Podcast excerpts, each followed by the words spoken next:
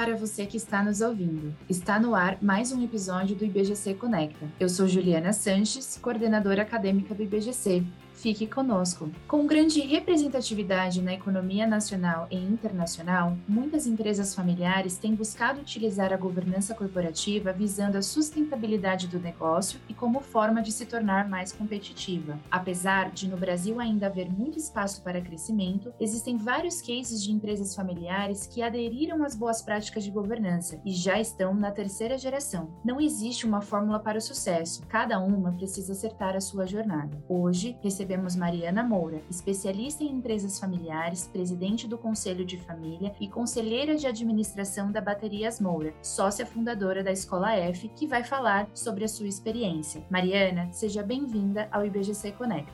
Bom dia, Juliana, tudo bem? É um prazer estar aqui com vocês. Eu agradeço o convite. É, eu sou entusiasta do tema, então é um prazer para mim conversar com vocês sobre esse tema. Um dos grandes diferenciais do IBGC é a participação de convidados como você, Mariana, muito especiais, que trarão seus relatos e experiências pessoais para compartilhar e inspirar a todos. Então vamos lá. Na Baterias Moura, as boas práticas de governança já estão presentes na companhia há mais de uma década. Como membro da empresa e da família e especialista em governança, qual o estágio atual da empresa hoje? Como foi o processo de amadurecimento? Eu acho que quando a gente fala em governança, e eu acho que é muito comum a gente pensar em estágios, né? Mas uma coisa que eu aprendi ao longo desse tempo, eu acho que existem sempre, sempre novos desafios. Então, é difícil pensar nessa jornada de uma forma linear, sabe? Como se existisse um estágio após o outro. Eu acho que é, um, é uma, uma, situação contínua de, de aprendizado, de novos desafios, e é assim que eu vejo. Então, a gente, sim, temos aí uma longa estrada, então, há uma certa maturidade em relação ao tema, mas eu, eu acredito que sempre surgem novos desafios e esses nossos novos desafios nos levam, vamos dizer, a, a encarar quase um recomeço, muitas vezes, sabe? Então, é assim que eu, que eu vejo o momento atual, encarando novos desafios e partindo aí para uma nova fase. Mariana, vocês estão na terceira geração da família, atuando junto na empresa. Como está sendo essa questão dentro das boas práticas de governança? Há conflitos? E como são administrados os temas mais recentes e que, porventura, tenham interpretações diferentes? De que forma funciona a questão dos conselheiros independentes? Então, acho que na tua pergunta tem alguns elementos, né? A questão da governança e como é que a gente trabalha a questão da transição de gerações, a própria existência de, de conflitos, que eu acho que com certeza está sempre presente em qualquer relação humana e não seria diferente no nosso caso, né? Então, como é que nesse estágio de transição entre gerações, como é que a governança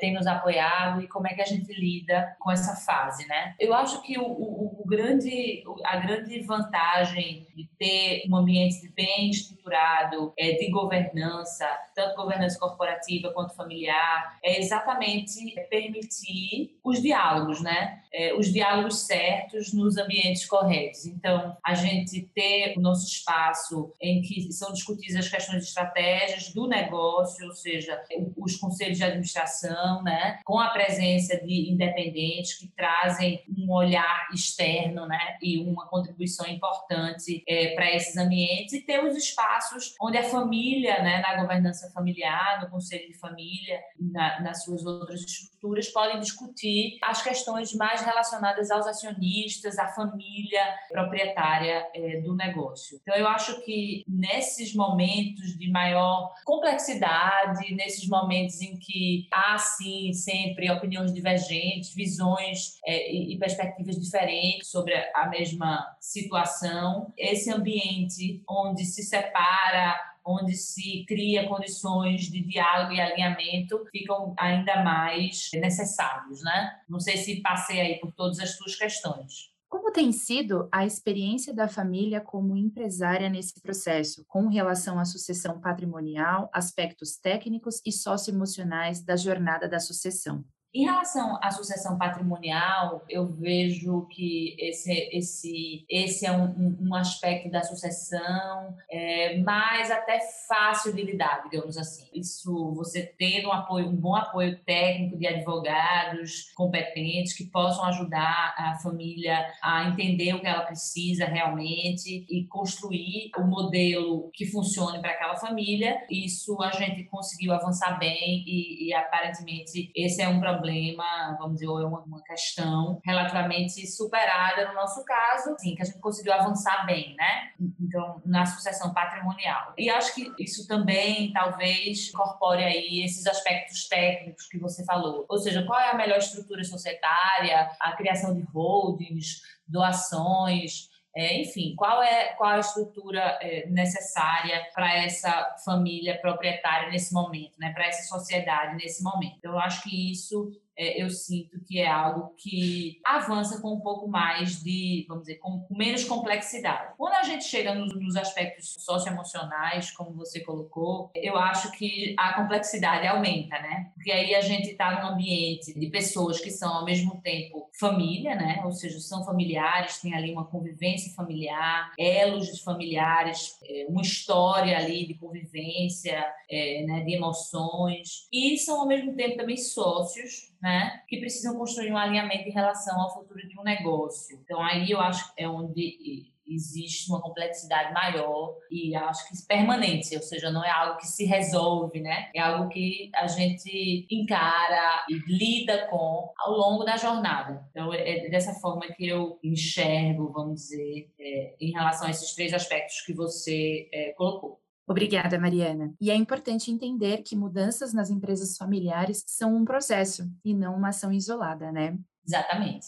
Mariana, com todos esses anos de experiência em governança, que dicas você pode dar para as empresas familiares que ainda estão iniciando este processo? Eu acho que uma dica importante, porque muitas vezes eu percebo em muitas famílias uma certa ansiedade quando se depara com estruturas muito complexas. Então, aquela história, o que é que você tem? O que é que você já fez? Tem conselho de administração? Tem comitês? Tem secretaria de governança? E isso assusta um pouco. Então, eu acho que antes de, de começar a, a pensar nas estruturas e pensar numa estrutura muito complexa, eu acho que é muito importante fazer um bom diagnóstico de quais são os seus desafios, né? O que é que de fato, assim, quais são os reais problemas e, e, e ameaças e riscos que aquela família, que aquela sociedade está enfrentando naquele momento. Então, entender, eu acho que quais são é, os teus problemas específicos é muito importante antes de começar a investir, vamos dizer, em estruturas. E aí sim, identificar qual é o primeiro passo, o que é que precisa ser feito, é, o que é que a gente pode fazer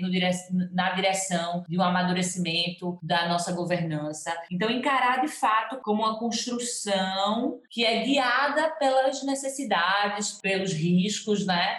Ou seja, a gente está fazendo isso por quê, né? Qual é o nosso propósito? O que é que a gente está esperando com a construção dessa, dessa estrutura de governança, dessa, é, enfim. É, então, eu, eu, acho que é pensar muito, antes de sair fazendo, que pensar no, no porquê, né? Perfeito, Mariana. Com toda essa experiência, conseguimos dizer então que valores claros, transparência, boa governança e encarar os desafios são os propulsores do sucesso em empresas familiares. Muito obrigada, Mariana. Eu que agradeço. Foi um prazer conversar com vocês. Muito obrigada, BGC, por essa oportunidade oportunidade e essa conversa. E obrigada, Juliana, e toda a equipe aqui de apoio. Para que as famílias empresárias possam fazer da empresa e também da família ambientes mais harmônicos e que sejam capazes de perpetuar o patrimônio e o negócio de forma saudável e próspera, o IBGC desenvolveu uma trilha de conhecimento específica a fim de abordar aspectos da governança relacionados à empresa, ao patrimônio, à família e à sucessão.